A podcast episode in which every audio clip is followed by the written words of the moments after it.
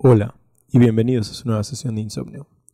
Prepárense para que esta noche obtengan las recompensas que tanto desean, suban de nivel a sus personajes o derroten a ese jefe que tanto los ha estancado.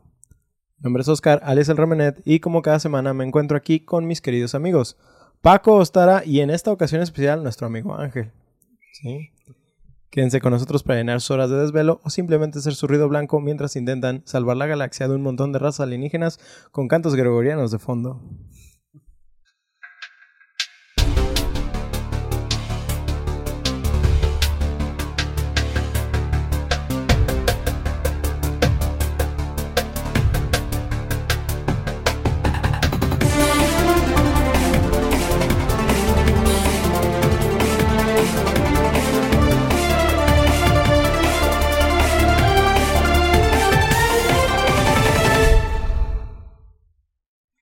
Viernes de insomnio, muchachos, y al fin estamos de regreso. Esperamos que se encuentren bien ustedes, chavos. ¿Cómo se encuentran? ¿Qué tal? ¿Qué, Todo bien, todo bien. Algunos más bien que otros. Tenemos como ocasión especial, ya lo mencionaba ahorita, a nuestro amigo Ángel. Ángel, ¿cómo estás? ¿Es tu primera vez aquí? Sí, un poco nervioso. no te preocupes. Pero todo bien. Eh, una pregunta que le suelo hacer a todos los invitados que están aquí es eh, más o menos cuántos años tienes dentro del el gaming, así nada más como jugador. No, no, Mm. no importa si eres streamer, no importa na- nada. ¿Cuántos años tienes jugando y qué consideras que fue el juego que te que dijo, güey, esto es lo mío? Esto es... Tengo que será unos 20 años, Ujú. 20 más años jugando. Y el juego que me atrapó por completo, buena pregunta. ¿Algún juego de Play 1? Mm, tenía el de Tomba, era el único juego original que tenía mi Play 1, Ok. entonces jugué un chingo de tiempo. Infinidad de tomba. Y de este. Pero creo que el que me atrapó fue Mario World para Mario Game World. Boy Advance. Ok. Sí, ese juego. Que es, es el mismo que Super Mario World para SNES, ¿no? Sí, sí, era un. El remake que Ajá. hicieron para el Game Boy. Y pues ya ven que tenía muchos secretos y cosas así. Ese juego lo jugué así, lo completé al 100, al 100 hasta la fecha me sé. Si no todos, la gran mayoría de los secretos. Creo que ese fue el juego con el que dije de que sí, esto es lo mío. Excelente. Soy un gordito Sí. para esto. Pues muy bien, muy bien. Este ahí, denle un saludo en, en redes sociales, pero bueno. Toma, ese no lo ubico, güey. ¿No? ¿No? Tomba, güey, es Era un juego el como de un morro de... cavernícola, ¿no? Ajá, un morro de greñas rosas. Ahí. Tenía Que tiene boomerang. una... Ah, ¿y la que tiene una bola con picos, ¿cómo se llama esa madre? Un La- mangual. ¿Magual? Un Ujú. magual. Mangual. Mangual. Mangual. Crece mangos. Mangual. Bueno, pues hoy es un capítulo especial. Es nuestro inicio de temporada. ¿Sí? Ya tres temporadas trabajando con estos muchachos y la verdad no podría estar más contento de seguir. Qué hermoso. Les agradecemos a todos nuestros debufados eh, eh, el tiempo que nos han dedicado. No saben lo feliz que nos hace eh, ver cómo crecemos virtualmente, porque para los lados no cuenta. ¿Sí? Ustedes son los, Solo por eso crecí realmente. ustedes son los MVP, nunca cambien y sigan ganando en sus partidas. Pero bueno, tercera temporada. ¿Vieron cómo no di pistas de ningún juego esta vez? Fue seco y cómo va. Esto es porque considerando que la temporada pasada Sin terminé Sin salivita ni nada. sin. Directo, como va, de repente y en caliente para que no se revienta la gente. Esto es porque considerando que la temporada pasada terminé con puros juegos que ustedes no habían jugado, dije, fuck it, vamos empezando con las grandes ligas. Y qué mejor manera de empezar esto que simplemente con un juego que es insignia prácticamente de toda la comunidad gamer. Entonces, listos muchachos porque vamos a empezar con la máquina del tiempo. Aquí hay dos historias que se juntan. Como siempre, saben que hablamos de los desarrolladores y luego del juego. Hamlet. Pero aquí hay un extra. Tenemos que hablar también de los desarrolladores del hardware. Verán, la PlayStation salió en 1994 revolucionando el mundo del gaming, derrocando a la empresa que le daba competencia a Nintendo y demostrando que Sony estaba a par de pelear mano a mano con estos mismos. Esta consola fue revolucionaria dentro de la industria. Sony fabricaba mucho hardware para diferentes funciones, pero ¿qué pasa cuando empiezas a mezclar esas funciones para crear algo único? Pues ese fue el plan de Sony en su caballo de Troya, vamos a decir. Era una forma de entrarle no solo al mercado de los juegos, sino al mercado multimedia. Si recuerdan, la primera PlayStation era capaz de producir música también. Eh, también lograron crear una consola que combinara muchos hardwares que ellos mismos producían, utilizar elementos de manera inteligente como las unidades de memoria, el lector de disco y así. De hecho, esa es la razón por la que existen las memory cards, como para no meter hardware que mantuviera memoria en, en- en la consola. Ok. ¿Sí? Entonces, era como de que, ok, queremos que la consola sea pequeña, pero queremos que tenga un módulo de memoria, entonces como no implementamos esto, memory cards, que fue algo que también hizo este Sega. Que se había hecho con anterioridad. ¿no? Ajá, ya se había hecho Solo con que se anterioridad. usaban en los controles. Exactamente, y esas memorias están muy interesantes porque funcionaban también como una especie como de Tamagotchi, te daban la hora y te las podías llevar y Ah, ¿neta? este, este- estaban muy, muy Eran algo así como esos consolitas o controlitos que nomás tienen el cable VGA que conectados a la tele y eran la consola. No, no, no, No. literal, haz de cuenta que era una memory card Ajá. con una pantallita y ponle cuatro botones a lo mejor.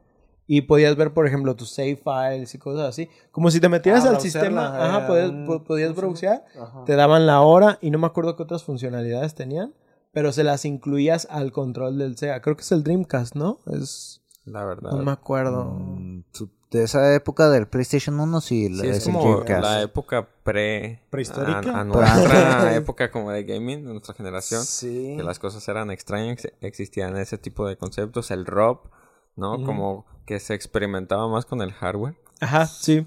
Ahorita también se experimenta, pero pues ya todos van enfocados a lo mismo, ¿no? Pues tenemos el motion control y bla, bla, bla. Hacerlo Pero- Pues mini como el Switch. Y en realidad solo solo Nintendo mini. lo hace. Sí, porque son los que quieren arriesgarse. Sí, son los que quieren y ya tienen ese público, ¿no? Entonces, Así es. if ain't broke, don't fix it.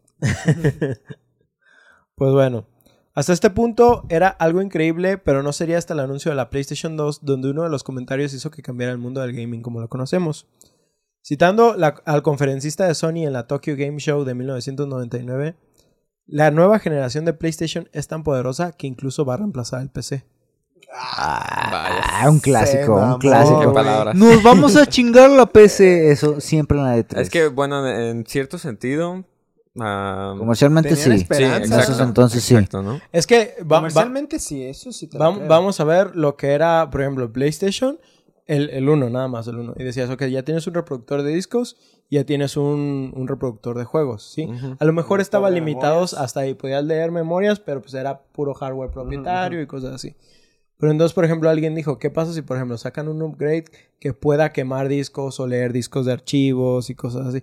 Que no me sorprendería que si hay cosas así, nada más que no llegaron al mercado. Pues Si lo tenían las computadoras, porque no lo tenían? Exactamente, no, no o sea, esos, ¿no? Entonces, desde ese entonces, Microsoft, bueno, algunas partes de Microsoft como que ya empezaron a notar esta amenaza.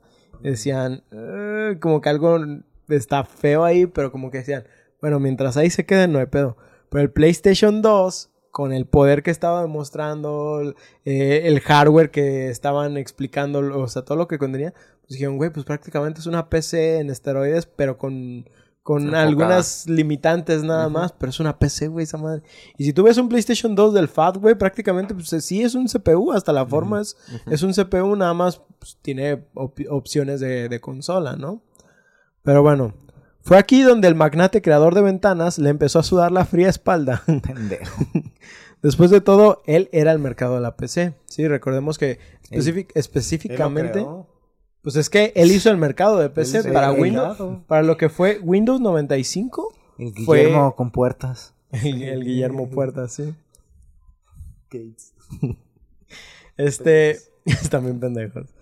Este, pues prácticamente, por ejemplo, Windows 95 fue una revolución completa para, para la industria, ¿sí? Fue lo que hizo que la gente quisiera tener un computador personal. Güey, creo que mis primeras clases de computación fueron en el 95, güey, en Windows 95. Sin embargo, yo en mi casa tenía el 98. No debe tener el XP, Bueno, de- depende de qué se acuerdan, ¿no? O sea, yo no, me- yo no me acuerdo haber tenido Windows 95, pero, o sea, sí entiendo que fue una revolución. De hecho, yo me acuerdo más de XP ya Debiste haber directamente. tenido 95, eres más viejo. Posiblemente mi jefe sí tenía 95, pero yo no me acuerdo. Esa es, la, Ah, esa es la cosa. También yo estoy Ah, más pero anciano. ya todo güey. esto jugaba ¿Tú cuál ¿te tenías? Ángel? Sí, quizá era en el 95. ¿Tú cuál tenías, Ángel? Eh, pues recuerdo que en la compu de mi casa había XP. Dos- Sí, ya se también acuerda los- más de Pero, pero ah, le hicieron upgrade al poquito tiempo de cuando llevaron la compu a mi casa. Entonces me tocó ver todavía el cuadrado, el 98. al 98. Porque el XP era ventanas con bordes, ¿no? O sea, era como- Sí, ya, ya, ya. sí, sí, sí. Ya era cuando le podías cambiar los colores. Sí, bueno, sí podías en, la, en el 98, pero como que ya veías la ventana redondita. Sí, sí. Ya, ya tenía otros Ya no estilos, era vamos a decir. todo Sí, en sí, gris. Sí, ¿no? plano. Ya era Sí, sí, 3D. sí. ya sé. Entonces, pues prácticamente ellos eran el pináculo de la razón por qué las computadoras estaban en las casas. El, el picaculo, güey. y en los trabajos. Pero estas declaraciones y las presentaciones que mostraban en las conferencias sobre la potencia eh, que tenía esta consola realmente encendieron las alarmas dentro de Microsoft. Para cuando Bill Puertas, el creador de ventas, se quiso poner manos a la obra con, esta, con este problemilla, se sorprendió al ver que ya había dos equipos trabajando en una solución, pero que no habían logrado que esta despegara. Gente efectiva, güey. Digo, eran unos vatos queriendo hablar de juegos y hardware en una empresa que se dedicaba a software y en su mayoría de oficina. Sí, o sea, es como de que... Por eso llevaron a la roca. Eso es después, eso es después. Ah, sí, es cierto, en el Xbox. Sí. Sí, sí, sí. Eh, ah, ah, ah, para no hacerla larga, ignoraremos completamente al equipo perdedor de esta presentación, quienes eran Windows CE. Ellos habían trabajado un poquito, nada más así como contexto. Ellos trabajaron, creo que en el 3DO, Oh. ¿sí? E- Ellos estuvieron involucrados, fue parte de 3DO. Microsoft, es, fue otra consola. Ya habíamos hablado de ella, Sí, pero... sí, sí. Bueno, no, X. Ajá. Pero ellos, pues, este... pues, terminaron valiendo... Damn nigga, you're thirsty. ellos terminaron valiendo verga en la... Porque haz de cuenta, Bill Gates tenía esta forma de presentar proyectos de que haz de cuenta, dos güey, dos equipos tenían la... como el mismo proyecto. Entonces era como de que los voy a enfrentar a los dos al mismo tiempo y como si fuera debate, a ver quiénes tienen las mejores ideas, qué podemos sacar de aquí. Una versión primitiva de un Shark Tank. Haz de- haz- haz de cuenta. su consola. Haz de El cuenta. que me convenza, gana. Ajá. Y este güey también, eh, este Bill tenía la fama de que, güey, estás bien pendejo, tus ideas no valen pito, güey, vete a la verga. Así, Sí, güey, como todos los Llegas con la idea que te tomó magnates, ¿no? todos meses trabajar, güey, y llegas y no mames. Estás bien pendejo. Sí. Pero entonces había dos equipos aquí. El Windows CE, que eran los que habían trabajado en el 3DO, Ujú. ¿sí? Y teníamos al equipo de DirectX, del Oh. cual ya habíamos hablado en el capítulo de Age of Empires, ¿sí? Donde explicamos que, cómo funcionaba el Direct 3D y el DirectX, que era... Que son la para- aplicación de inter- la interfaz de Ajá. comunicación entre el hardware y el software. que ayuda a leer pues diferentes medios para comprimirlos en uno solo, ¿no? Entonces pues estos güeyes haz de cuenta que desde que estaban en el PlayStation 1, cua- antes de que se sintieran las amenazas con el PlayStation 2, estos güeyes habían dicho, no mames, güey, o sea, nosotros tenemos todo para desarrollar y correr juegos, para computadora obviamente el DirectX para eso es, dijeron, ¿por qué no lo utilizamos en, en, ¿cómo se dice? Para nosotros crear nuestra propia consola. Sí. O sea, lo tenemos todo, güey, pues ni modo, ni modo que Nos no. sale barato y, o sea, ya tenemos los medios, tenemos un gran margen de ganancia. De Y en no, un señor, punto en el que el rey o la única competencia era Sony, ¿no? Sí, Digo, estaba. Nintendo, pero en aquel Nintendo entonces estaba, el PlayStation era la consola. Es que yo pienso que Nintendo estaba, por Por eso ejemplo, le dicen la Play. o sea, Ajá. o sea, Ujú, todas sí, las por eso se le conoce ¿sabes? En Latinoamérica como la Play, ¿no? Eh, A cualquiera. O la, es el más, Nintendo a se- todas las consolas. se me hace general. raro que ya en- se me, se me hace raro que ya en épocas del PlayStation llegaras a, a casa de alguien y dijera, ah, no, yo tengo el 64. El Era- 64, era- ¿eh? O sea, sí pasaba Sí. y no hay, no hay discriminación para nada, pero es como que, como que ya todo el mundo era como que, ah, vamos a jugar Play a casa de fulanito, ¿no? Sí, era, yo- era la consola de, de, de base. Pues sí, Ajá, yo, eh, ah, ay, perdón, haciendo un paréntesis de...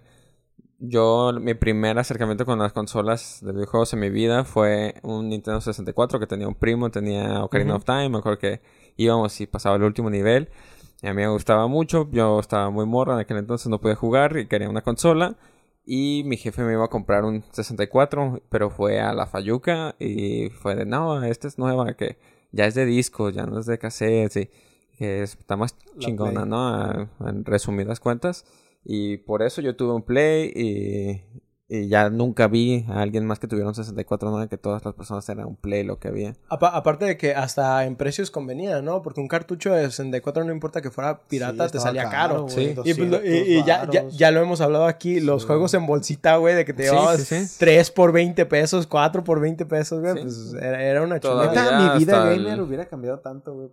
Es que simplemente eso, es lo que yo iba a decir era que eh, se hizo universal. Ya no era de, ah, vamos a jugar Nintendo o cosas por el estilo que decían así los papás, los abuelos. Era de, vamos a jugar Play. Sí.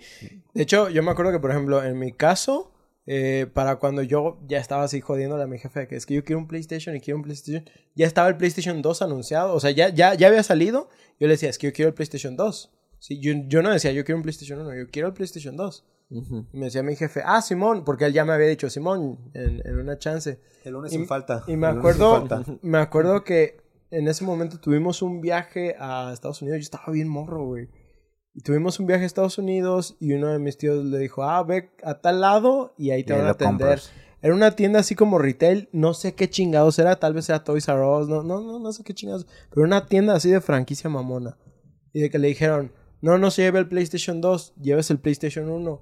Porque el PlayStation 1 se puede craquear. Fíjate, en Estados Unidos le dijeron eso. ¿Qué se puede pedo? craquear, puede comprar los discos pirata y le va a salir más barato. Y mi jefe me compró el PlayStation 1 por eso. Y me lo craquearon, si no me equivoco, lo craquearon ahí en la tienda, güey. Así, así de plano ya estaba el mercado, güey. Ajá, sí, sí. Y que dices, güey. no Por mames. 50 varos más se lo puede llevar craqueado, señor. Pero bueno. Ah, ah, ah. Déjenme ver porque ya. ¿Cómo ya le me habrán dicho aquí. eso en- a, a tu jefe de que... ¿Craqueado? Pues ¿cómo se lo explica? no? Pirata. Crack it. You can No. hack it. You can use bootleg. Pero, bueno. X. X. X. X. Bueno, el Team DirectX, Simón, Ajá. liderado por Otto Berkers y que tenía como miembros ¿Testa Burger? Uh, Testa que, Burger. que tenía como miembros a Kevin Bacchus, Ted Hayes, Samus Blackley. ¿Samus? Samus, Samus, va. Simus, Simus. Ah. Seamus. Era un equipo pues enfocado al gaming completamente. Literal, dentro de la lista de ñoños del micro suave, estos güeyes eran los que les decían los raritos. Sí, porque como digo, pues estaban queriendo crear juegos en una empresa donde Office era superioridad completa. ¿no? ¿Cómo será el universo en el que el otro equipo ganó? Ya sé, todos son oficinas. Había un pedo, había un pedo con esos cabrones, porque haz de cuenta que lo que ellos mostraron en su presentación Ay, era que decían, es que nosotros trabajamos en el 3DO y lo que queremos, por ejemplo, si el PlayStation 2 tiene esto y eso y esto, pues nada más copiamos el hardware y lo sacamos y nomás decimos que es una consola nuestra. ah, Y Bill Gates dijo, güey, no mames, o sea, el chiste es reinventar todo, ¿no? o sea, innovar. no, no, no, no ser lo mismo. Hemos ganado nuestro estatus por no ser lo mismo. Ajá. Sí, entonces como que a Bill Gates sí les dijo, ustedes están bien pendejos, güey. O sea, los otros eh, perdieron por default. Sí, prácticamente, prácticamente su presente. Llevaban una presentación de PowerPoint nada más, güey. No Como la llevaban nada de más. Train cuando se presenta de que ese es un juego sobre trata de esclavos. Sí. sí, güey, prácticamente. Voy a regresar a mis raíces, amigos. No, güey. Pues bueno, este, pues estos vatos eran gamers y pensaban, pensaban que realmente el futuro, eh, aquí estaba el futuro de la tecnología. Querían explotar al máximo su potencial para incluso crear sus propios juegos. Potencial. ¿Sí? La verga. Desde la primera PlayStation, estos chavos empezaron a notar lo peligroso que podría ser para Microsoft y decidieron tomar riendas en el asunto. Su idea era sencilla, tenían todo lo necesario para crear juegos y correrlos en una computadora gracias a DirectX, que es lo que les comentaba ahorita. Pero necesitaban enfocar todo eh, en que simplemente corriera juegos, no necesitaban todo lo extra que tenía una PC. Entonces empezaron a decir que lo que querían era una caja que tuviera todos los componentes de DirectX. Literal, la llamaron como la Direct Xbox. Pero fue reducido para que llamara más la atención. Sí, güey. De ahí viene. Sí, güey, de ahí, de ahí viene. DirectX. Xbox. Ah. Sí, güey. Así güey. es, güey. El nombre de Xbox es eso, güey. Güey, gracias. No Ya mames. sé. Wow. Todos los días Así que sí es una nuevo. caja. Sí, güey, prácticamente sí. Tenía que ser una caja. Cuando las propuestas ya estaban en la mesa con Gates y este enfrentó a los dos equipos que tenían ideas, los hizo que presentaran sus argumentos para ver cuáles eran sus planes, ¿no? Los, Vamos a perde- robar todo. los perdedores solo llevaron una presentación de cómo podían replicar lo que hablaban, eh, lo que habían trabajado anteriormente con la 3DO, que es lo que les explicaba ahorita. Pero, pero hacer la propietaria a lo que Gates dijo que copiar exactamente no era lo que, lo que él tenía en, mente, ¿sí? Lo que no esperaban es que el equipo de DirectX ya llevaba un prototipo. Literal, era una caja de hardware, pegada con cinta y chicles que usaban ellos para ir probando sus ideas. En, entre las entrevistas que ellos mismos dan, dicen, literal pasaba de cajuela en cajuela y la poníamos en el piso, Ah, sí. como para ir experimentando. ¿Has visto como cuando ves los videos de este güey, ¿cómo se llama? El güey de pelo largo, barbón, que hace... Eh, no, eh, que, ah, ¿Cómo se llama ese güey? No me acuerdo. ¿Qué hace?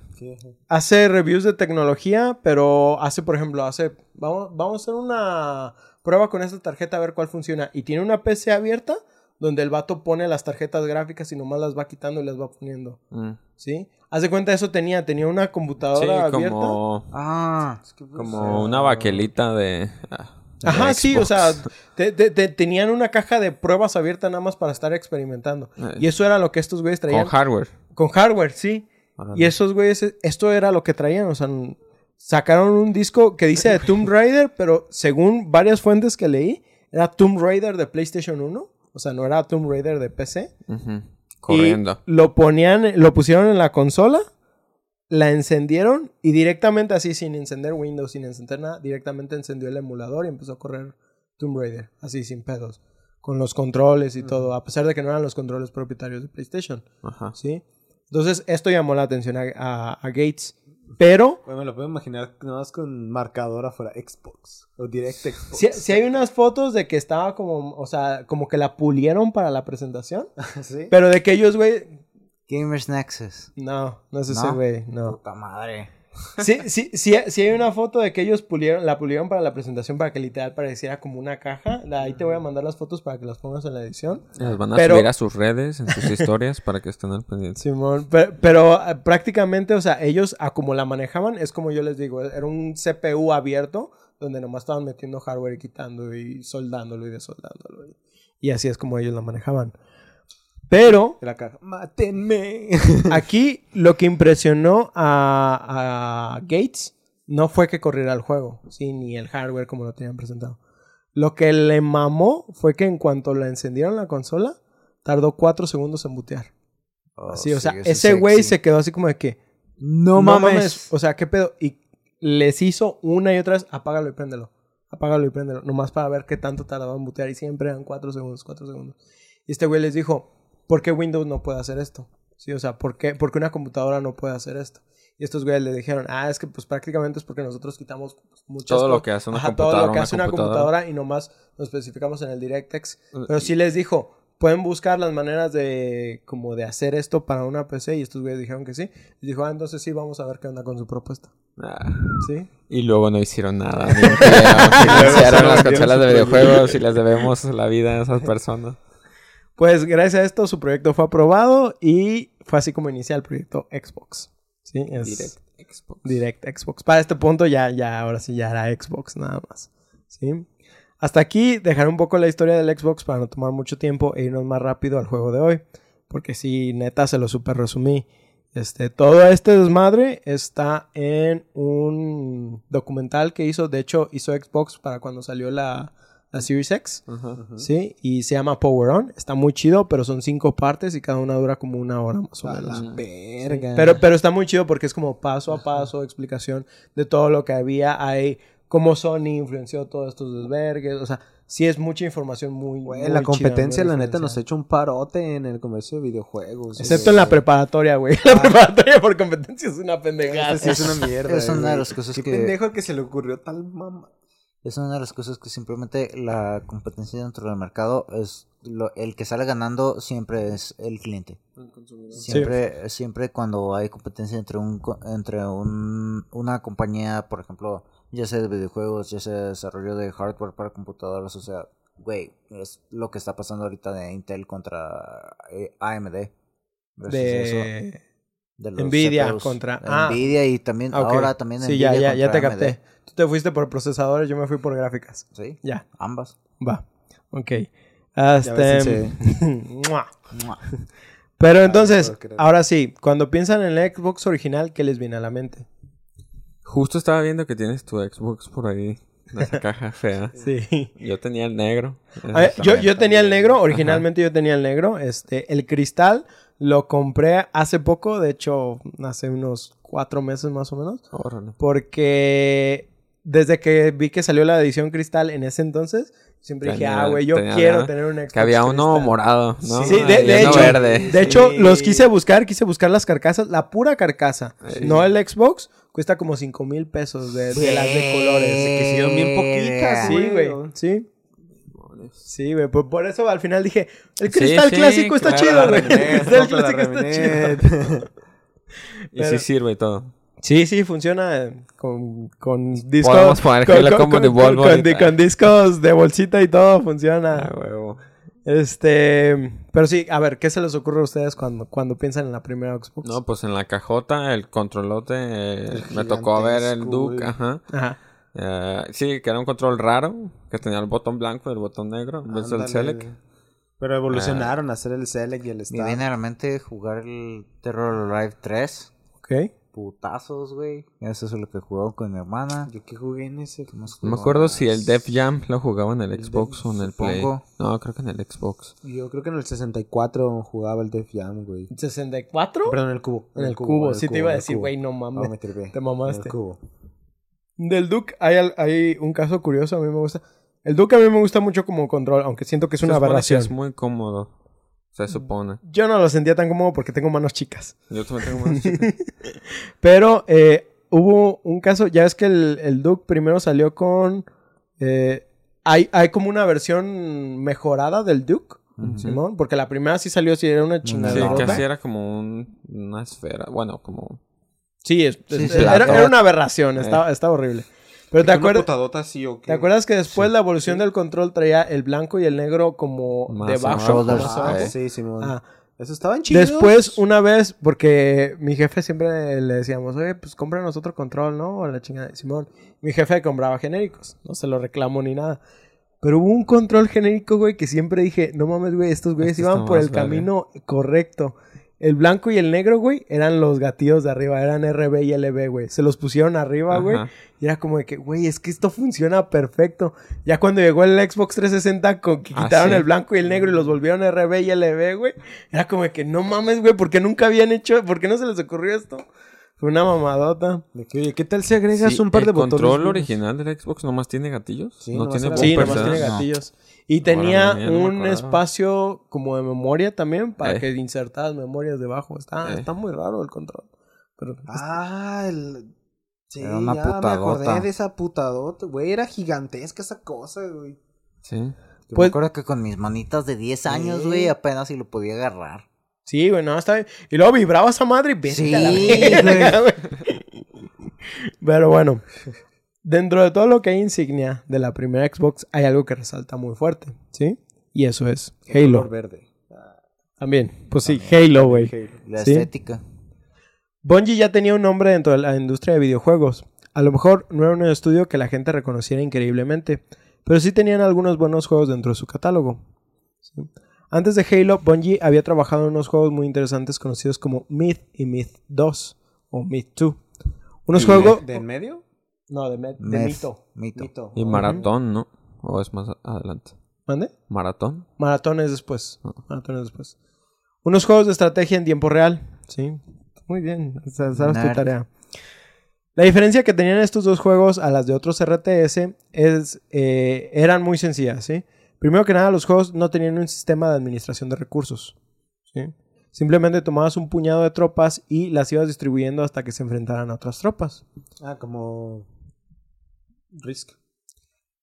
Mira, así te lo voy a poner. Considérenlo como si fuera un juego de Total War donde solo jugaras combates y la única idea es usar tus tropas estratégicamente. Ok. Sí. Sí. Risk. Un TFT. Nah. Pues es un, Total War- un RTS en el que no tienes que formar recursos. Ay, ¿solo pelear? Sí. La segunda diferencia era que estaba completamente en 3D, tanto el terreno como los personajes. La idea que más enmarcaba estos juegos era eh, la idea divertida de Bungie de qué puede ser más divertido que enfrentar a 100 tipos con otros 100 tipos en 3D. Así. Ese, ese, Eh, ese- ese era el juego. eh, hasta güey. la fecha existen los videos de todos Sí. los jefes de Elden Ring Sí, peleando güey. entre ellos, ¿no? De que- No, güey, de que un concepto rex simple pero gallinas. eficaz. eh. A pesar de que con este juego no les fue mal en cuestiones de dinero y cifras, estos monos consideraron que el juego pudo haber leído mejor. Pero todo esto era un simulador, básicamente. No, era un RTS, sí, era un juego. tenías tus niveles, pero cada nivel te decían, ah, enfrenta estas tropas contra esto. Sí, y ya te Oh, daban las tropas definidas y tú tenías que hacer estrategias. Ah, o sea, era. mm, ¿Cómo se llama? ¿Mini? ¿Micro? ¿Micro? ¿Microcontrol de las tropas? Más o menos, sí. O sea, sí, sí era manejar a tus tropas, pero ya no te preocupabas por el hecho de que no tengo suficiente oro para esto. No tengo. Es ignorar completamente eso. ¿Sí? Pues como les digo, este juego no les fue mal en cuestiones ni de dinero ni de cifras, pero este, pensaban que les pudo haber ido mejor. Fue entonces que, pensa- que pensaron, ¿y si mejor hacemos Meat, pero en un mundo sci-fi tipo StarCraft? Y fue así que empezó el desarrollo de un juego con el simple nombre de Monkey Nuts. ¿Por qué? No sé. No, ese es de mono. Sí, Eso es de mono. Sí, había escuchado el Monkey Nuts. Lo que sí sé es que como fun fact, ese nombre código tuvo que ser cambiado simplemente a Blam. Porque uno de los Güey, desarrolladores... Porque obviamente si vas a reducir Monkey Nuts se hace Blam, ¿no? Porque uno de los desarrolladores no le quería decir a su madre que estaba trabajando en un juego llamado Nueces de mames, Mono, güey. ¿Será por eso? Sí, güey. Huevos de mono. ¿Cómo se llama tu juego? bebé? Ay, no te Bla- no preguntes, Blam. no preguntes. Se llama Blam. ¿Se imaginan lo diferente que hubiera sido la historia de Monkey Nuts Rich? Vete a la verga, güey. Monkey Nuts Wow, y Bolt. güey, no sé qué decir, güey. Monkey Nuts Combat Evolved, güey. ¿Ubicas la pistola que tiene el Diddy Kong chiquito? ¿El Diddy Kong? Ah, Algo sí. así, güey, matando aliens. Monkey Nuts Infinite. Bueno, vamos a seguir llamándolo Monkey Nuts de mientras. Este era un juego RTS igual que Myth, que simplemente implementaba marines espaciales como unidades principales, y los cuales se enfrentaban a una raza alienígena en un ambiente 3D completamente deforme. O sea, si había niveles de terreno, montañas y cosas así. Una de las cosas más importantes a implementar dentro del juego era el uso de vehículos, a los cuales no lograban darle un control apropiado y el movimiento de este aún se veía ridículo. Porque ellos querían en un principio utilizar este método como por ejemplo en StarCraft, donde tomabas un vehículo, dabas un clic en otro mapa, en un punto del parte. mapa y el vehículo se iba directamente. Pero se veía ridículo. a- a- pueden, pueden ver los videos, hay videos de... de, de, de Monkey ridículo, Nuts. ¿por qué Nuts. caminando se ve mal, güey? Porque se veía como que se deslizaba nada más. Ah, ok, como si... Sí, y no, no se veía como un movimiento de un vehículo. No lograban animar bien las ruedas y cosas así. O sea, era un desmadre el que fue tenían. ahí que entró. Bungie pensó que esto no era tan divertido y decidieron cambiar las cosas. ¿Qué tal si en el momento en que subes a la tropa a un vehículo lo empieza a conducir manualmente como si fuera un juego de carreras? ¿Sí? Lo cual contestó una de mis preguntas milenarias sobre por qué los juegos de Halo tienen tanto enfoque en vehículos y que aunque es clunky, considero que es divertido a diferencia de otros juegos que lo tienen también como Borderlands y Rage. Sí. Borderlands sí está Sí, medio raro. Y. Borderlands y Rage, básicamente la conducción es igual. Y solo es como eh, el chore que tienes que hacer antes de cada misión, manejar de un punto a otro. Es algo en lo que pensaron así después de que ya tenían el juego terminado. eh, Lo sientes como algo que, ah, pues, ah, también hay que agregarle esto. Como que no- lo sientes como que no le dedicaron el tiempo suficiente. Por ejemplo, yo ya he platicado de que a mí no me gusta mucho la implementación del Batimóvil en, en Ah, Arkham, Arkham Knight. pero ¿El tanque? Ajá, el tanque. Pero no está mal. ¿sí? O sea, hay puntos donde está divertido, sí tiene sus mecánicas. Tiene Excepto sus la pelea elementos. contra Slade, pero eso ya lo hablamos. Excepto la- hablamos, sí, excepto la pelea de- Che, pelea de jefe tan... Tan ah, pendeja, Es güey, en la tan que te disparan un chingo de veces al Sí, mismo sí. tiempo. Debes de ponerte en el milímetro indicado para que no te pegue. Esa mera. Ah, sí. Y así es como le ganas a Slade, a tanquesazos. Sí. Pero, por ejemplo, en el caso de Halo, pues podemos hablar que el combate de... A menos eh, el movimiento de los vehículos y el combate en ellos es otro pedo, ¿no? Es, Sí. es una escala que si hicieran un simple juego nada más de eso, no te molestaría. Sí, es, es como cuando la primera vez que jugué Gears 4, que hay una escena donde utilizas el mecha, ¿te acuerdas? Ah, yo, yo siempre he dicho, si hicieran un juego nomás de mechas de Gears, güey, estaría bien vergas. Por- porque está bien chido para esa está escena. Titanfall. Mm, es está, está diferente. chido, no le quito su mérito, Es nada pero es diferente, es- güey. Es, es- es- eh, pega diferente. Sí, La y bueno, entonces respondiendo a la pregunta, era porque el patrón le gustaba. Las- Sí, sí, Ah, es prácticamente. porque lo pidió el patrón. Por eso hay Eh, muchas, muchas co- conducciones en Halo, ¿no? Así es. Una vez que vieron que esto era realmente Cuando divertido, Era solo una, solo se recuerda una. Una vez que vieron que esto era realmente divertido, decidieron ir por esta ruta. La cámara se empezó a acercar más al jugador hasta el punto que esto ya no parecía un juego de estrategia, sino un juego en tercera persona. Ahora, por más que muchos consideran a Halo como un juego insignia de Xbox y Microsoft, recordemos que Bungie en su origen trabajaba juegos multiplataforma. Sin embargo, la mayoría de su enfoque era parte de Macintosh, debido a que uno de los programadores y fundadores, Jason Jones, había crecido con esta plataforma, además de que en el momento Mac estaba más abierta al mercado de los desarrolladores. Porque como digo, aunque Windows aceptaba a los desarrolladores para que crearan sus juegos y los publicaran ahí, Windows estaba casi completamente enfocado en Office, ¿sí? O sea, porque Windows empezó con... A, a, El a- pilar. a- las empresas sí, a- a debieron las de pagar un sí. putero en eso, güey. Debieron de haberle metido. Entonces, cuando primero hicieron el, este, el pitch, el juego, explicaron lo siguiente. Es un juego en, per- en perspectiva de tercera persona. Los jugadores tomarán el control de uno de los supersoldados o de los alienígenas en una guerra multijugador en línea y tendrán a su disposición un número cuantioso de armas y vehículos para estos enfrentamientos. Si esto les suena a Destiny, están completamente en lo correcto porque ese es el pitch de Destiny. Al ver la carrera del estudio en juegos de Macintosh y ver el desarrollo de este juego, el mismísimo Steve Jobs fue a hablar con estos chavos para ver qué show. Que para esto, esto es en el 98, 99 más o menos. Steve Jobs acababa de volver después de haberse salido de Apple. Porque se acuerdan que ese güey se salió porque dijo ya Yo, a la verga. yo lo que siempre me acuerdo cuando dices el 99, me acuerdo de Tarzán y me acuerdo de la amenaza fantasma. Sí, ya, ya lo habías comentado. en fantasma. Sí, sí, lo habías dicho. Este, Jobs regresó porque prácticamente le dijeron, güey, necesitamos que nos ayudes. El Macintosh, la Apple no se está vendiendo bien, la, la computadora. Y necesitamos que pues regreses porque queremos demostrar el poder de la Macintosh. Sí, que esa era la razón por la que había vuelto este Steve Jobs. Sí. Eh, ¿Se acuerdan cuando Apple en vez de cambiar el orden de las cámaras eh, se enfocaba en sus productos para mostrar que se podían tener equipos potentes por el menos orden y precio? la cantidad. No, güey.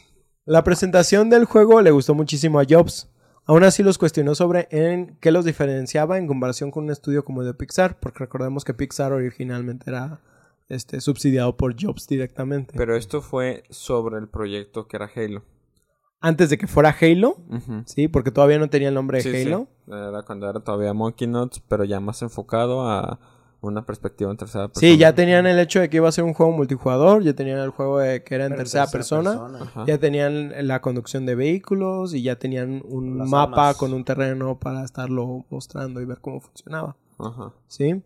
Entonces él les pregunta Sí, que... el demo este que existe, que está el personaje que antes de que fuera Master Chief trae una mochilita con una antena que puede muestran un lanzacohetes, y un Exactamente. arma que luego fue como el fuel rod, el Simón, Simón, es, ese es El exactamente ese video. prototipo. ¿El cañón eh. de combustible?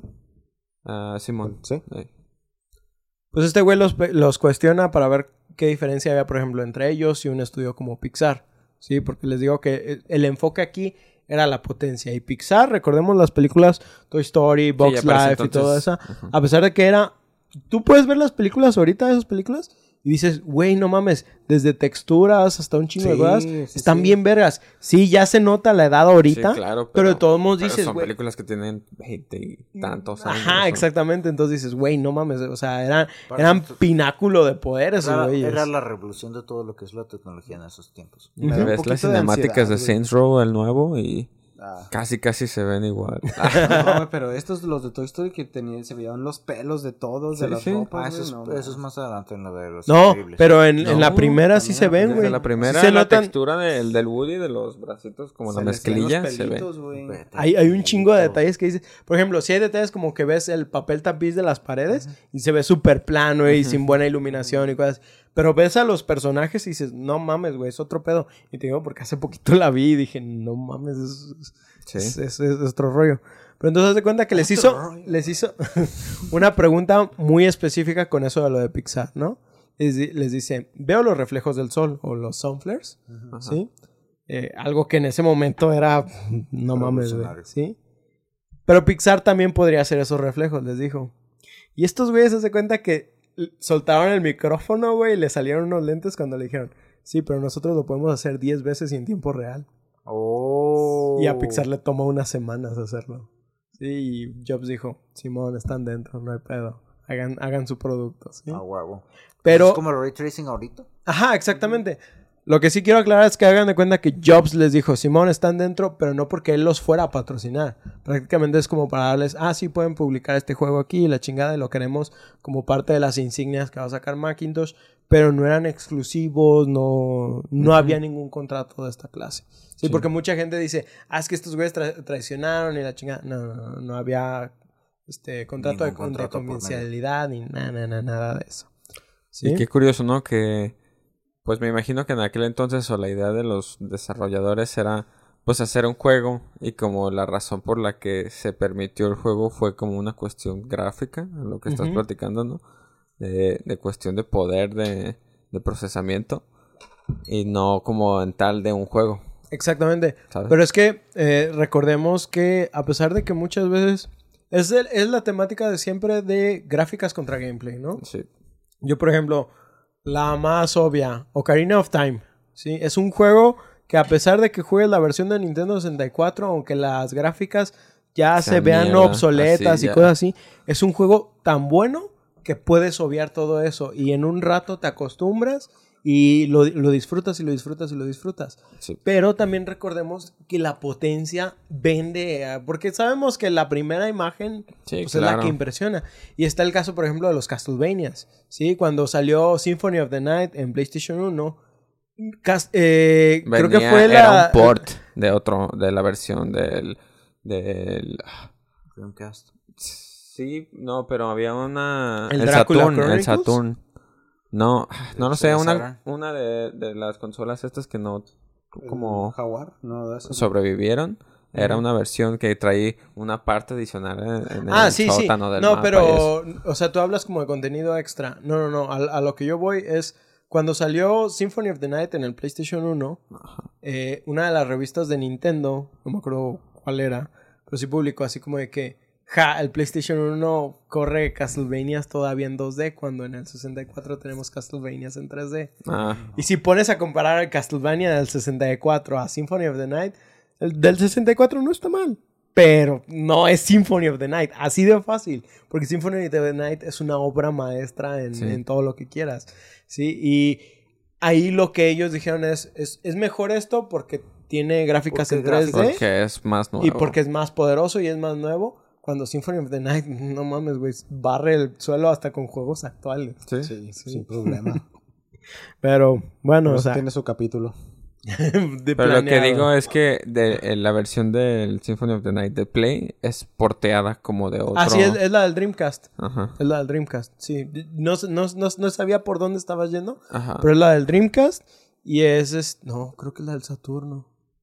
Te digo que según yo en el Saturno es como la versión más completa que existe. Sí, pero la del Play es la más popular y me acuerdo, la que corría mejor. Me acuerdo que tiene mejores este, texturas, tiene pistas extra musicales y sí tiene como un sótano, una área extra, así que no, que no incluyeron en la versión de PlayStation. Sí, está, está muy vergas, pero está difícil de jugarla actualmente, a no ser que juegues un emulador. Y creo que esa versión salió exclusivamente japonesa, si no me equivoco. Sí. Pero bueno, déjenme ver dónde me quedé. Con cosas exclusivas como los de Kingdom Hearts. Que los dejaron entrar por lo de los rayos del ah, sol. Ok. Pues ganaron el puesto para desarrollar el juego para Macintosh directamente, ¿sí? El juego va a ser presentado dentro de la conferencia Macworld de 1999. Sin embargo, los chavos no tenían aún nombre oficial ni música. Esto era un gran problema literal, les quedaban unas semanas para presentarlo, ¿sí? Primero le pusieron Covenant al juego, pero pues nomás como que no, no les pegaba. Decían como que, eh, no, como no. Y aunque el nombre de Halo fue sugerido por uno de los inversionistas, este parecía no encajar con las ideas de Bungie. Al parecer un, al parecer un nombre religioso. Sin embargo... Pero a ver, para aquel entonces, entonces ya existía como de que iba a ser el anillo. Ah, sí, ah, no lo mencioné porque se me debe haber ido a escribirlo en unas líneas. Pero sí eh, eh, explican que en el mundo donde están peleando están como en un mundo que es como un anillo y que hay estos alienígenas son antiguos y que lo estaban buscando, pero no hay más explicaciones, solo como nada más palabras para dar contexto. Ok, sí, porque digo Halo, pues el nombre se le a alguien sin tener el anillo, ¿no? Y luego también hace rato iba a decir que también es interesante que Halo nace a partir del world building, o sea, del mundo que creó Bungie. ¿No? No es a partir del personaje principal o algo así, como me imagino que otros Naruto. franquicias han pasado. Pero, este, pues qué interesante, ¿no? Que querían contar como la historia del mundo o una historia en un mundo sci-fi estilo StarCraft. Es que a- hasta, hasta ahorita no tenían planeado ni siquiera que fuera nada más un personaje principal. Sí, o sea, el plan era que tú te metieras. Porque todavía era O sea, un juego. PvP. Era un juego PvP. Sí, o sea, no, no era un juego que tuviera una campaña. Hasta que Macintosh ya les empezó a decir, Simón, güey, como que ya empezaron a decir, tal vez deberíamos de ponerle una campaña. Pero todavía estaba como en consideraciones. Hasta este punto era un juego completamente en línea porque era lo que se estaba explotando en este mercado. Recordemos en capítulos como en StarCraft, donde hablamos de cómo despegó eso en el mundo de la PC. Entonces estos güeyes también querían entrarle a esto. Sí, sí, sí, entrar al mercado, simplemente agarrar una parte del pie. Ujú. Este, entonces, pues les digo, un inversionista sugirió el nombre de Halo, precisamente por el aro, que sí lo habían mencionado, pero nada más estaba como ahí de contexto. Y estos güeyes, aunque no les parecía por ser religioso, dijeron, bueno, güey, pues se queda. ¿Sí? Este, basado en esto, Martin O'Donnell, quien, de quien ya hablamos también en nuestro capítulo de Destiny. Se, ja- se es nomás una historia de un juego religioso de No te alguien vayas a de pelea, no te vayas a aprender mucho. pues este güey se fajó bien la camisa y dije, dijo, ok, vamos a hacer esto. ¿Aliens? Ay, me gusta eso. Y en ese entonces... El juego tenía que sonar antiguo, épico y misterioso. Eso fue lo único que le dijeron, güey. Tiene que sonar así. Así como fue el vato que dijo. pase de ¿Qué le pasa? El vato dijo: tráeme unos monjes y unos güeyes que toquen chido el tololoche y todo el kit y vamos a hacer historia. Porque... Unos niños de coro. De que bien como Kenan y Kel, ¿no? Tráeme unos niños del coro, un amplificador. Y así fue como en esta presentación de Macworld en 1999 el juego Sí, se volvió historia, una de las entregas más esperadas mundialmente. Algo que realmente era revolucionario porque recordemos que todavía el mercado asiático y el mercado europeo y el mercado americano estaba muy segregado. Todavía hasta cierto punto estamos segregados, pero ya se nota menos, ¿no? El hecho de que ya nos lleguen aquí JRPGs y cosas así ya es mucho, no, no, Sí. es algo que no se veía hace 20 Que años. se- simplemente que se traduzcan juegos, ¿no? Hay muchos juegos que pff, no, no los conocemos porque acá nunca... Exactamente. Nunca fueron traducidos. Eh, eh, o llegaron en japonés y nadie entendió ni más. simplemente el hecho de que, por ejemplo, que los Elder Scrolls, por ejemplo, el online, apenas el año pasado o este año fue traducido al español. ¿Sí? ¿Y cuánto tiene ya el juego? Como desde Sí, el güey, 2014, güey. ¿Siete años? Sí, ¿Ocho güey. años? Perro. Sí, o, o sea, ahí ves como esa clase de fragmentación. Que a lo mejor también tiene que ver con que hay nichos de juegos específicos y bla, bla, bla. Pero sí notas cómo ha evolucionado eso de que cada vez Sí, una se, globalización. se hace más una globalización. Así es. Sí. Ah, sin embargo, a pesar de que todo era parecía ir viento en popa, eh, el juego se estaba quedando sin presupuesto. No sabían lo grande que se iba a volver este proyecto y cada vez empezaban más a acercarse a números rojos. Acuérdense que siempre funciona la de Life is Strange, la negación es la mejor respuesta. No estamos en bancarrota. poder, Sigan trabajando, Sí podemos podemos, pagarles. échenle, échenle. Sí les vamos a poder dar el aguinaldo, sin problemas. Sin problemas. Ustedes Yo. trabajen, hay problema. Es aquí donde nuestras dos historias se juntan. Verán, Xbox ya estaba siendo trabajado, El juego ya estaba siendo... hablando de Halo. El Xbox ya estaba siendo trabajado como una consola formal en este momento. Y lo que más querían eran juegos que demostraran la potencia de la consola y querían que le hiciera destacar dentro de todo esto. Y en una medida similar a como Batman le regresa al rancho de su familia a Superman, Bill Gates dijo, pues compremos Pues el estudio de. Halo. Ah, huevo, güey. Eso estuvo bien perra, güey. No mames, ¿cómo le quitaste la granja al banco? Compré el banco. compré el banco. Así, el tío Bill. El tío. Aplicándola bien, la neta, ¿eh? Para ese entonces, Pues es, pues es como los memes que ponen del. ah, no me acuerdo cómo se llama el. El que está ahorita, el. Phil Spencer. Phil Spencer, Sí, el de Xbox. el de Sí, la Anaconda Spencer, el güey, al güey que le dijeron que, güey, este, te- ten pinche un cheque para comprar lo que quieras en la tienda, ve y pues adelante y, ah, pues lo que quiera de la tienda, Simón, y pum, compra todo pinche Bethesda, güey, a Ah, la ya. verga. Simón. Sí, Sí, también no la vi y todavía venir. trajo cambio, ¿verdad? el, el vato. ¿Y qué hago con estos millones? Pues fue entonces así que Bungie dejó de desarrollar como freelancers y empezaron a desarrollar directamente para el mismísimo Guillermo Puertas. Pero con el cambio vino un desafío. Recordemos que Bungie había trabajado completamente para computadoras.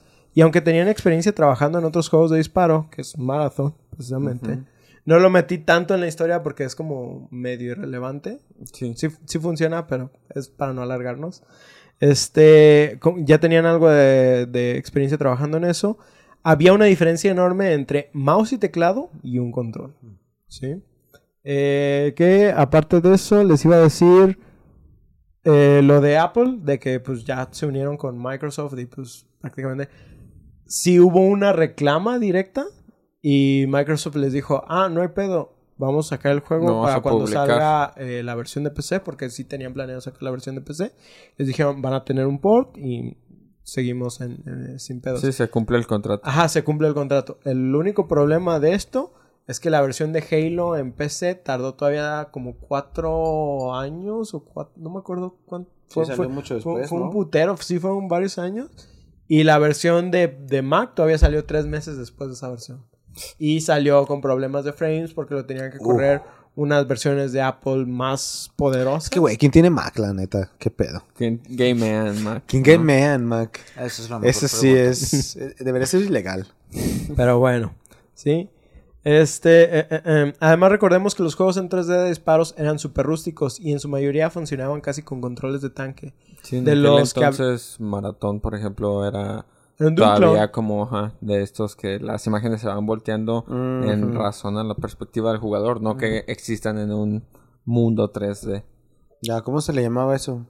Creo que se le empezó a llamar Eso es algo que- ¿Tanque? Es tanque, es control ¿Es de tanque? Ah, sí, pues sí. Así. Sí, como, como en juegos como Dino Crisis. Sí, que casi casi el mundo se mueve, ¿no? no Ajá, tú. tú no. Eh, Sí, prácticamente.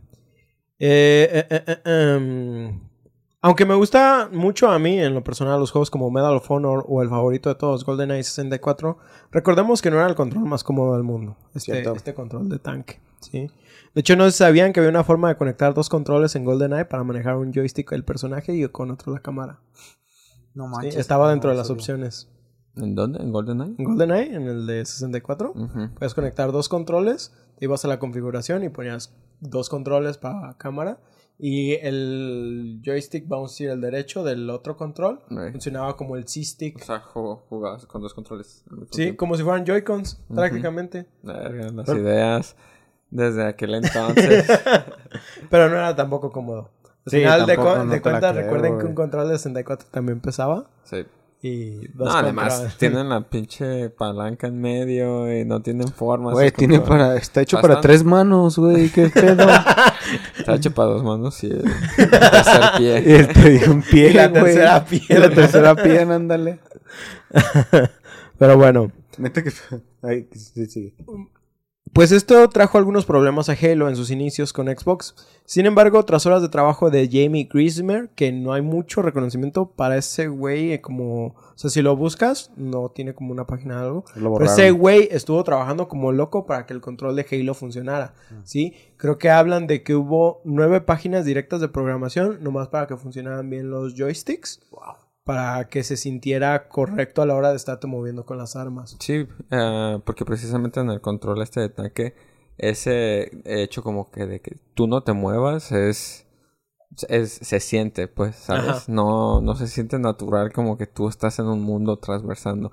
Y ya en Halo, sí, ¿no? Sí, sí, Eh, se siente que estás juegos 3D. caminando en ocho axis y puedes mover la mira, aunque Sí, no cuando tan hay libre. algo a la vuelta, sí se siente que está a la vuelta del Exactamente. mundo. No, ajá. Sí, sí, sí, sí, sí. E- Es como una vista menos analógica. Ajá. Sí, o sea, está- estás realmente en un ambiente 3D Sí. y puedes experimentarlo y voltear completamente. Entonces todos los digital, juegos, Más analógico, más bien. Tal vez. todos los juegos FPS modernos le deben a esta persona muchísimo. Sí, de hecho, él, Todo, güey. eh, él, eh, fue aquí en base donde hacemos la distinción, la hablábamos ahorita un poco fuera de cámaras, de que se dejaron de llamar Doom Clones y empezaron, por ejemplo, las Halo Killer Apps, que son juegos como Killzone, Resistance, que ya, ya no eran una imitación de Doom, ya eran algo en contra de Halo, pero Sí. que utilizaban el mismo esquema, pues, pues para aprovecharse de lo que ya habían hecho estos güeyes. ¿sí? Y si recordemos que el esquema de, o el gameplay de, de Halo con la manera en la que se siente tu movimiento. Es tan bueno que cuando juegas juegos como Destiny, pues obviamente es Bungie también, puedes experimentar exactamente esto mismo. Es un movimiento increíble que, por ejemplo, a lo mejor en Call of Duty se siente también muy dinámico, pero yo prefiero mil veces eh, experimentar Halo o, Destiny. que experimentarlo en Call of Duty. ¿sí? Se me hace como muy sencillo. Se me hace como más sólido en Halo, güey, como que se siente mejor, no sé, algo así. Sí. Sí. Tiene una mejor dinámica. Se siente, o sea, el gunplay. Sí, el gunplay es completo, puede ser. Para esto, olvidé mencionar que el juego ya había cambiado a una perspectiva en primera persona. Ah. Esto tiene que ver también con el control de Xbox, ya que una vez que lo usaron se dieron cuenta que los gatillos se sentían como los de un arma en realidad, y pensaron que sería más inmersivo y divertido si cambiaran la perspectiva a primera persona. El control también es la razón por la que solo usamos dos armas en el juego. Dada la cantidad limitada de botones, no se consideró que tener un arsenal guardado en el culo fuera tan divertido de acceder, por lo cual se decidió por un sistema de, solo que todo esto antes de que a alguien se le ocurrieran los weapon wheels. Sí, no, ya existían. Turok, por ejemplo, que ya lo hemos de ya tenía weapon wheels. Pero como que estos güeyes dijeron, es que para el combate que tenemos en Halo. Sí, parar el tiempo para seleccionar. Que hay, hay algo importante. No, no, no tengo nada de esto aquí en el guion. Pero hay algo importante dentro del arsenal de Halo. Que es el hecho de que no hay upgrades. ¿Sí? Por ejemplo, tú juegas un juego como Doom o como Quake y, similares, y cada que vas avanzando, por ejemplo, empiezas con eh, el machete, y luego el arco, y luego la pistola, y luego este, la escopeta, la ametralladora, y vas como subiendo de nivel cada vez. Halo no, Halo, te dice, aquí están todas las armas y todas te sirven exactamente para lo mismo. Y solo es un propósito. Y tengas, matar. Y tengas una hora o tengas mil horas, van a servir igual. Exactamente, o sea eh, es más como qué experiencia y qué armas te gusta traer y cuántas balas logras tener en, el momento. Pero Halo es como de que, güey, no importa, se te acabó la munición, ve por otra arma, igual te va a servir, no pasa nada, o sea... No, no, no pierdes tu arma. Exactamente, esa es la diversión de, que tiene Halo. Sí, es, es, algo, es un balanceo muy importante que, por ejemplo, en, en juegos como Gears yo no lo he experimentado. Hay armas que se sienten, por ejemplo, la Nasher es como de que, güey, must go. En campaña es como must go. El revólver también es must go. O si quieres irte al clásico, eh, Lancer y, y rucha todo lo que tengas enfrente. Pero hay algunas armas que se sienten como de que, no, güey, no, no te sirve. Por ejemplo, el francotirador, a no ser que no tengas un área que sea amplia entre los enemigos como que no te dan muchas ganas de usarla en comparación de traer una Nasher. Pues recortada no te sirve por la limitación de munición. Creo que más bien tiene que ver con que las... Eh, cómo las armas eran... Se me fue el pedo. se me fue la idea, güey. No, pero también siento que es el enfoque, ¿no? De... Eh, que es a lo mejor en el multiplayer, por una cuestión de balances, lo de la, la Nasher, la Nasher tiene que ser muy fuerte y ya eh, la consecuencia es que en la campaña hay armas que son inútiles, ¿no? Que las usas nomás porque te las dan y se te acabaron las balas. Y como dices, ¿no? Halo es al revés, es este sandbox que hicieron de todo sirve, son cosas como mm, que tienen un propósito, como había dicho, a lo mejor solo un propósito y las situaciones que se te van presentando eh, las puedes jugar una y otra y otra vez con diferentes armas. Sí, sí que, que, es el hecho, por ejemplo, específicamente en el multijugador, de que independientemente si inicias con la pistola, güey, ya, ya iniciaste rompiendo madres, ¿no? o sea, No, no, no, no te tienes que sentir mal por, porque empiezas sin armas. Y tú puedes ir y agarrar una pistola de plasma. Y yo me acuerdo que primero miraba feo la pistola de plasma hasta que aprendí a usarla. Y dices, mucha gente a lo mejor en, el principio no se dio cuenta de esta arma, pero no mames. De, derriba escudos Sí, debilita todo lo que tengas enfrente y a los vehículos los vuelve locos, güey. No mames, esta arma está rotísima, es una bazooka en la mano, güey.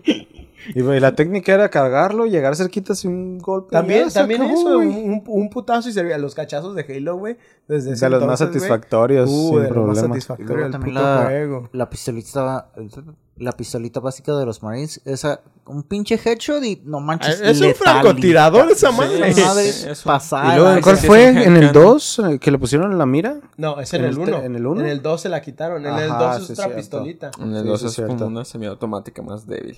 Ya me acordé. Que funciona chido ese porque puedes traer la doble. Verga, güey. Pero de modos es lo mismo. La Needler. El aguijonador. El aguijonador. No mames. Ah, esa No hija mames, de ese puta. güey es una chulada, güey. Sí. Cuando se podía a dos manos, güey. pasa. Una de las armas insignia de Halo, ¿no? Sí. Yo creo. Pues hay muchos que son como nerfs que les hicieron de ese estilo, ¿no? Que Sí. les- son el aguijoneador. Otro de los aspectos más importantes era el multijugador, que en origen era el modo principal que iba a tener el juego. Eso tal vez explicaría también por qué este título destaca tanto en este apartado, ya que para cuando el multijugador fue terminado, el juego aún no contaba con una campaña y estaba a tan solo semanas de tener fecha de salida. ¿Sí? O sea, Bueno, ¿ahora qué hacemos? Hay que agregarle multiplayer. no, al contrario, Campaña, hay que agregarle campaña, güey. Ah, verga. sí.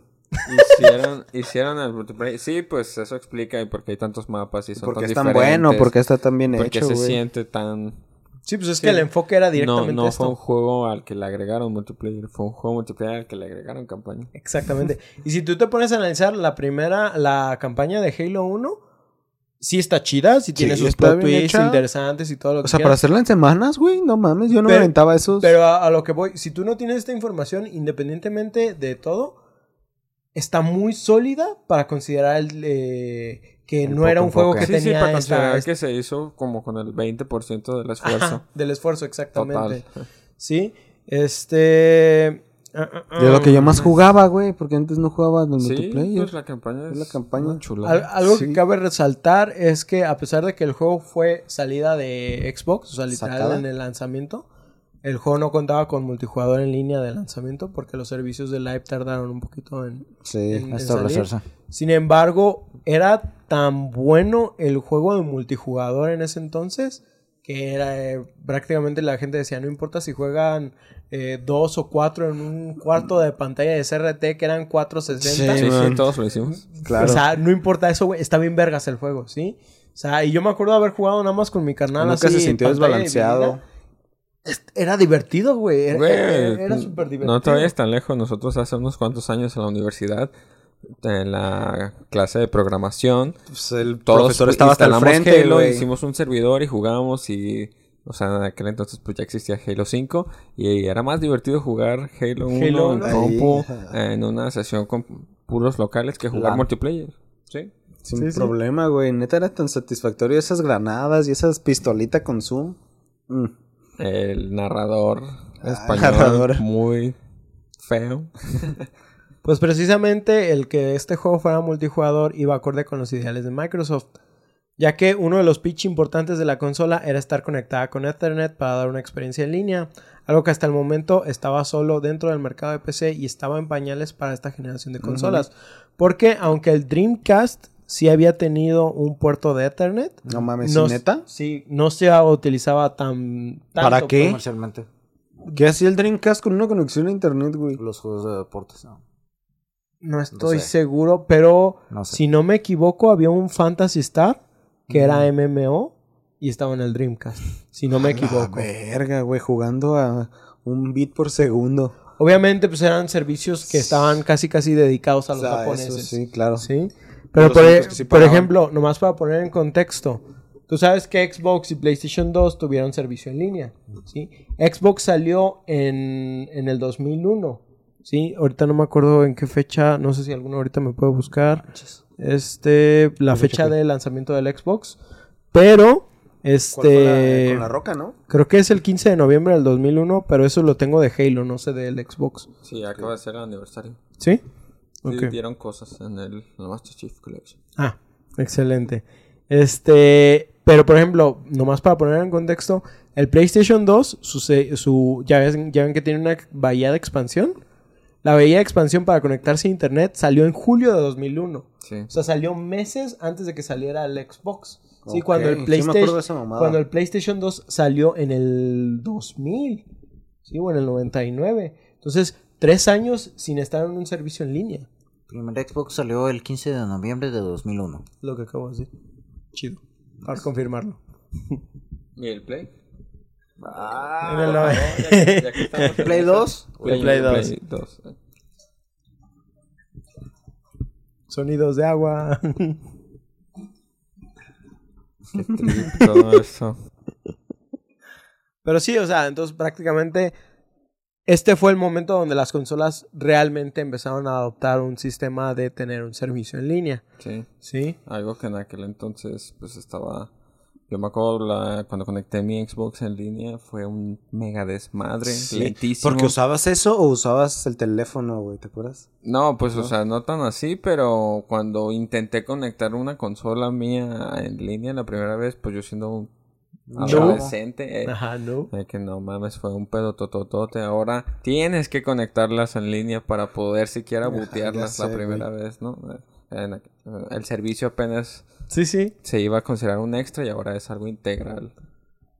El PlayStation 2 eh, se lanzó en Norteamérica el 26 de octubre del 2000. Del 2000. Va. O sea, Entonces- un año y mes, un mes antes. Ah, un año y un mes para tener un servicio en línea, algo que a lo mejor el Xbox no salió de lanzamiento con él, pero ya tenía un adaptador de en línea pues, desde, sí, desde era el lanzamiento. que venía desde el concepto de la consola. Ajá. Algo que ni siquiera el Nintendo Switch tuvo. ¿Sí? ¿Sabes? Sí.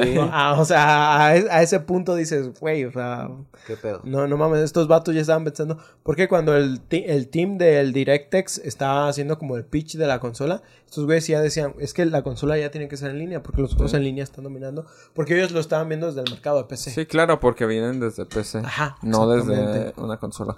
Pues fue la ventaja, güey, la neta de que... Ah, ¿quieres jugar con tus compas? Uh, tienes que contratar internet. Uy, ¿quién está vendiendo el, internet? Uy, ¿quién será? Uy, uy, Que uy, uy. esto ya lo había dicho con, con estos vatos este, en otro capítulo. Pero de que yo recuerdo cuando, cuando a mí me dijeron, porque yo decía, ¿y eso de Xbox Live cómo es? Ah, es un servicio que tienes que pagar para jugar en línea. Y yo así como, tienes que pagar para jugar en línea. va ¿Quién va a querer eso? Nunca va a pegar esa madre. No creo que sería, no creo que Quedé, quedé, quedé como payaso, güey. Pero bueno, pues aún así, tras mucho crunch, porque sabemos que esto es lo que sucede dentro de la industria como manera normal, que no debería de serlo, el juego logró su propósito y fue lanzado el 15 de noviembre de 2001. Y fue un éxito. ¿Sí? Una campaña atropellada, un juego enfocado en multiplayer, de disparos, de Marines. De Marines, así es. Contra aliens, ¿no? Ya Fue- estaba eso. Sí, eso? sí, sí. Sí, ya pues ya Halo 1, como tal. Fue una obra maestra desde gameplay hasta gráficos. La gente no podía creerlo. El poder que estaba demostrando este juego estaba tan cabrón que René García tendría que decir algo como está sobre los 8000. Y también hablamos un poquito ahorita fuera de cámaras que pues hasta cierto punto era eso, ¿no? Que era un tech demo Sí. de la ex, del Xbox, de lo que podía hacer la consola. De hecho, pues, si recuerdan la caja de la primera Xbox, pues, eran las imágenes que estaban ahí, ¿no? Sí. Incluyendo a lo, a lo mejor otros juegos, pero Halo era la Y insignia. Así como veías a Crash en PlayStation, Sí. Halo era eso, sí, era el Halo tech verde. demo, pero no era nada más un tech demo, sí, era un behemoth de juego completo. Sí. Este. ah, ah, um, pues como les digo, este, neta, solo existe revolucionario para explicar el cambio que fue Halo en la industria. Simplemente el uso de texturas y la iluminación, que a propósito ya estaba renderizada, le permitía al juego cargar los escenarios sin utilizar recursos innecesarios de la consola. Que en origen ese era uno de los power moves que tenían antes de que ya fueran parte de Microsoft. Como lo habíamos dicho con, con este eh, Steve Jobs. ¿sí?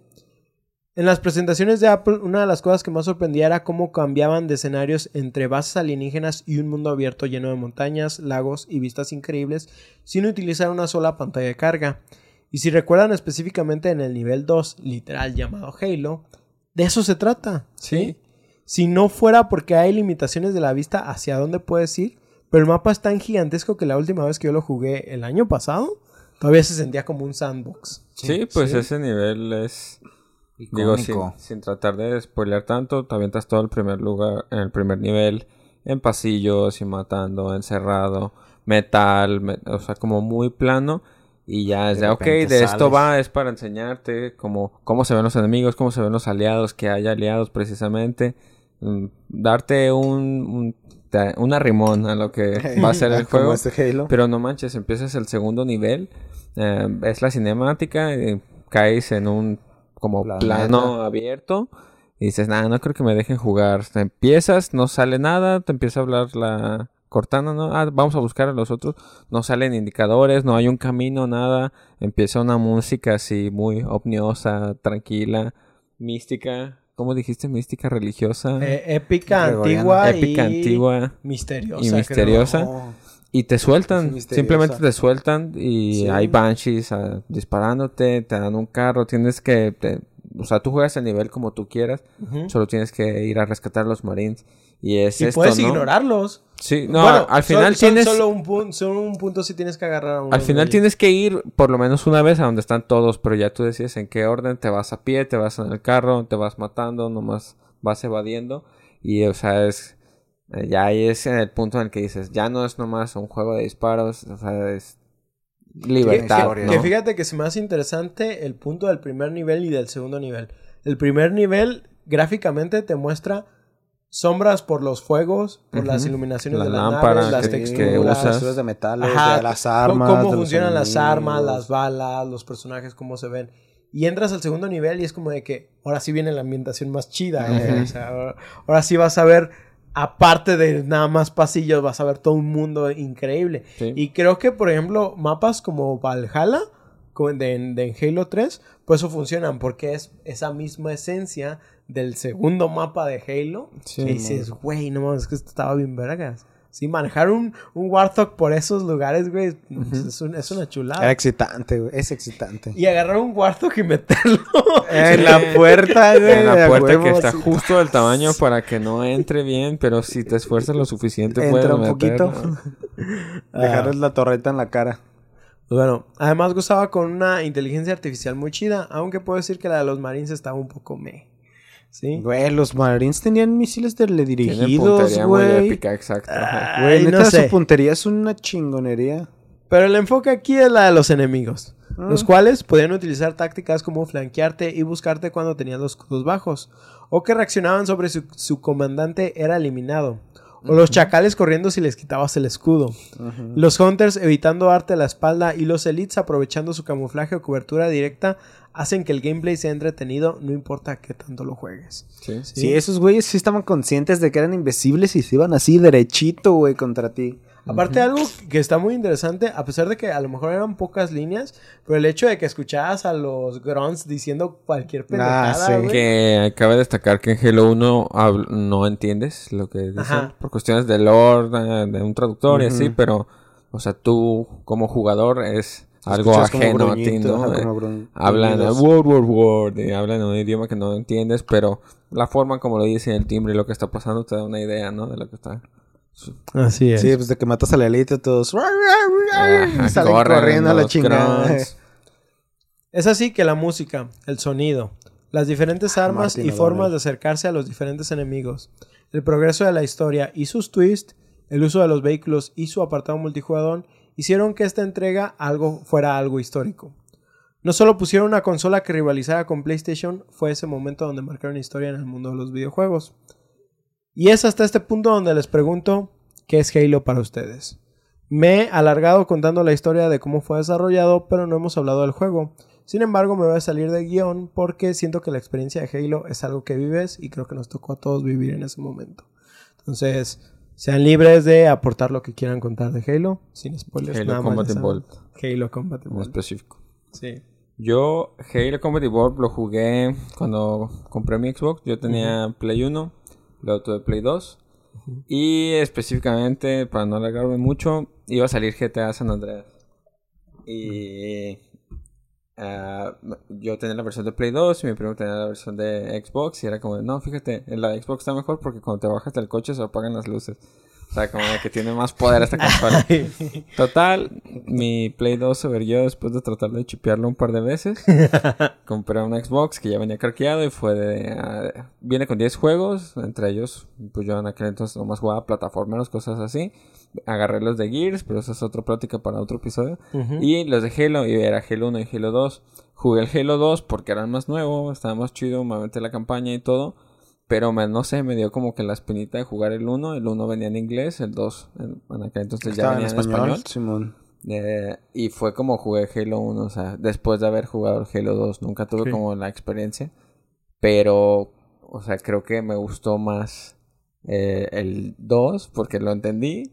pero el 1 era como ese feeling de no entender este mundo Sí. atmosférico, este miedo. spoiler free, pero todo lo del flood y esto de que no sé, era un juego muy, muy, muy interesante. A mí se me daba miedo esas partes, güey. Sí, Sí, estaban sí, eran de Hasta mucha la fecha tensión, está, está considerada como de los momentos más terroríficos dentro de los game, dentro del gaming. Güey, Sí. Es que te cambia el, el tipo de. O sea, el gameplay de las partes en las que estás explorando del Halo y cosas por el estilo, a la parte en la que estás explorando la biblioteca y salen los. Ujú. Es, Güey, es que es un momento claustrofóbico. Y oscuro. hablamos de esto, ¿no? Primer nivel, pasillo sin matar a alguien. Segundo nivel, un mundo Abierto. Abierto. para que abierto entiendas para qué que pedo. Tercer nivel, vale verga. oscuridad. Ey, El abismo. Este. Ay, güey. Ajá. Todavía me acuerdo que neta empezaba ese nivel y yo corría a la primera escopeta, güey. Sí, güey, la, la escopeta es. Era tu salvación. ahí. Este. Te iba, a- les iba a preguntar algo. específico. Ah, sí. Este, ¿lo llegaron a jugar cooperativo? Sí. Sí. El 2, yo hasta el 2 Hasta el empecé el dos. cooperativo. Tú, no, la campaña. ¿Tú qué pensaste del cooperativo en ese momento? Pues eh, era, era, pues no sé, algo bastante chido jugar con alguien, y poder jugar el mismo juego y era algo que era contra la máquina. Ajá. Porque en aquel entonces mucho del cooperativo era com- competir. Sí, ¿no? pues como de peleas. De que Medal of Honor o juegos de carreras, siempre pues compites contra el jugador con el que estás. Y esto que era cooperativo, pues era algo nice. Ah, en especial Halo que tiene vehículos que uno Sí, maneja y el otro dispara. O tiene ah. Power Weapons que también es de, ah, ya me toca a mí esta, ¿no?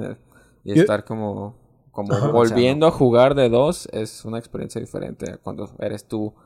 Sí, sé. poderoso. Yo también considero que fue uno de los puntos donde el cooperativo cambió completamente para los videojuegos. Porque, por ejemplo, si habíamos tenido juegos cooperativos, tenemos, por ejemplo, eh, Mario Bros, ¿no? Que te decía, ah, sí puedes darle el, el control a otro jugador, pero tenías que esperar a que un jugador muriera. Precisamente. Sí, entonces como dices, e- era un poco competitivo o, o a veces era completamente competitivo, no había una manera de pasar una campaña. Y por ejemplo ahorita, si digo, güey, a mí no me dan ganas de terminar un Gears yo solo.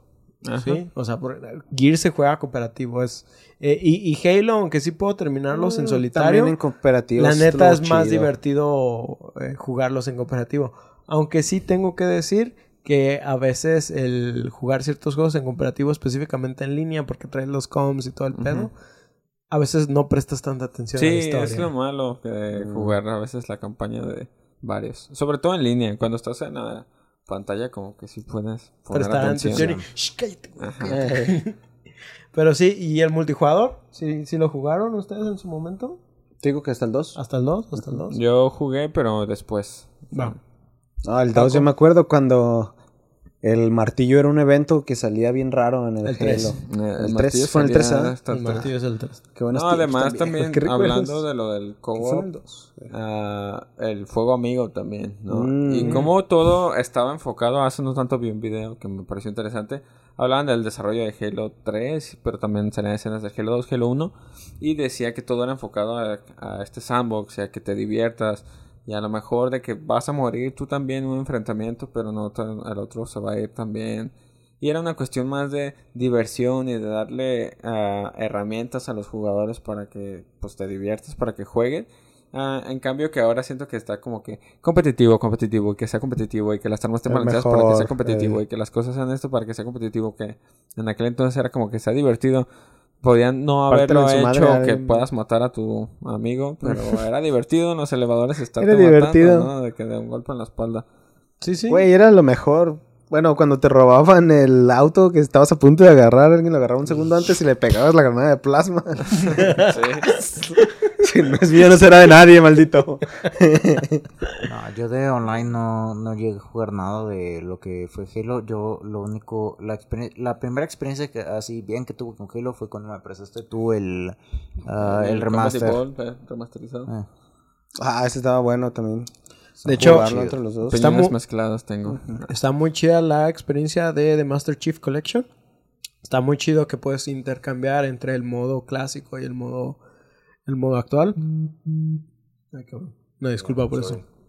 Este, pero pues sí, prácticamente pues Halo es una experiencia completa en, en todos los sentidos.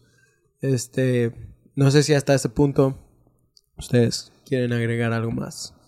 Mm, Dejen pues, que busque el Sí, mensaje. creo que nos faltó hablar un poquito de las armas. Digo, si Ah, hablamos- ¿qui- ¿quieres hablarlo? No, no, date, no. date, Sí, date. jalo, de que, de este, como ¿Por qué esto de- quitaron al legionador a dos manos, güey? Ese, Ese lo es en el extraño dos, ese es en el tanto, dos, ese güey, es lo en el dos. extraño tanto. Tu género era de Halo dos manos. Sí, porque tenía, se dio cuenta que tenía dos manos y puede usar dos armas. Sí, dijo, oye, ¿qué es esto? ¿Es una mano izquierda?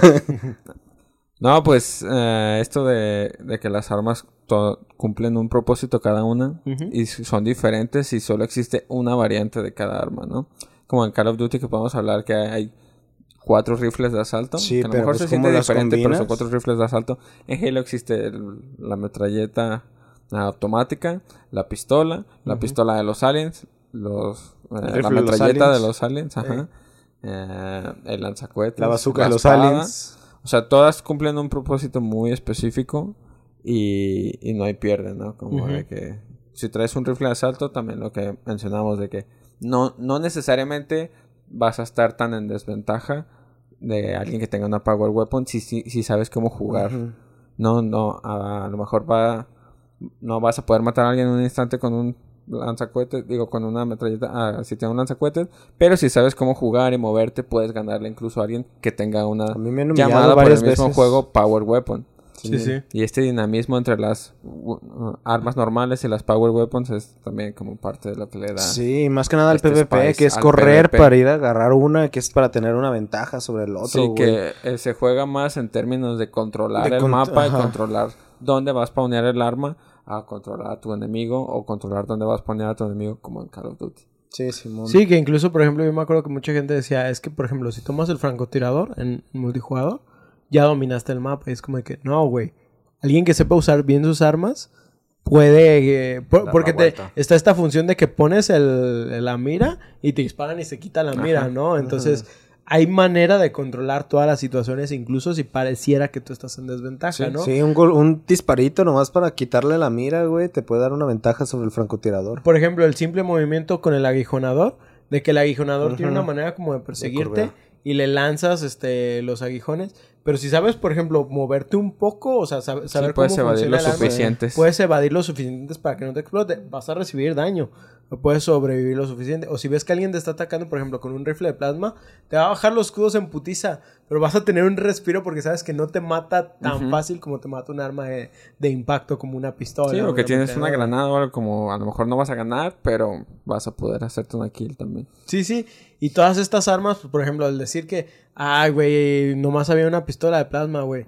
Güey, al primer ba- manténla cargada y el primer baboso que se te atraviese, Así, ¡tú güey. ni cachazo! Muerto. ¡Tú ni cachazo!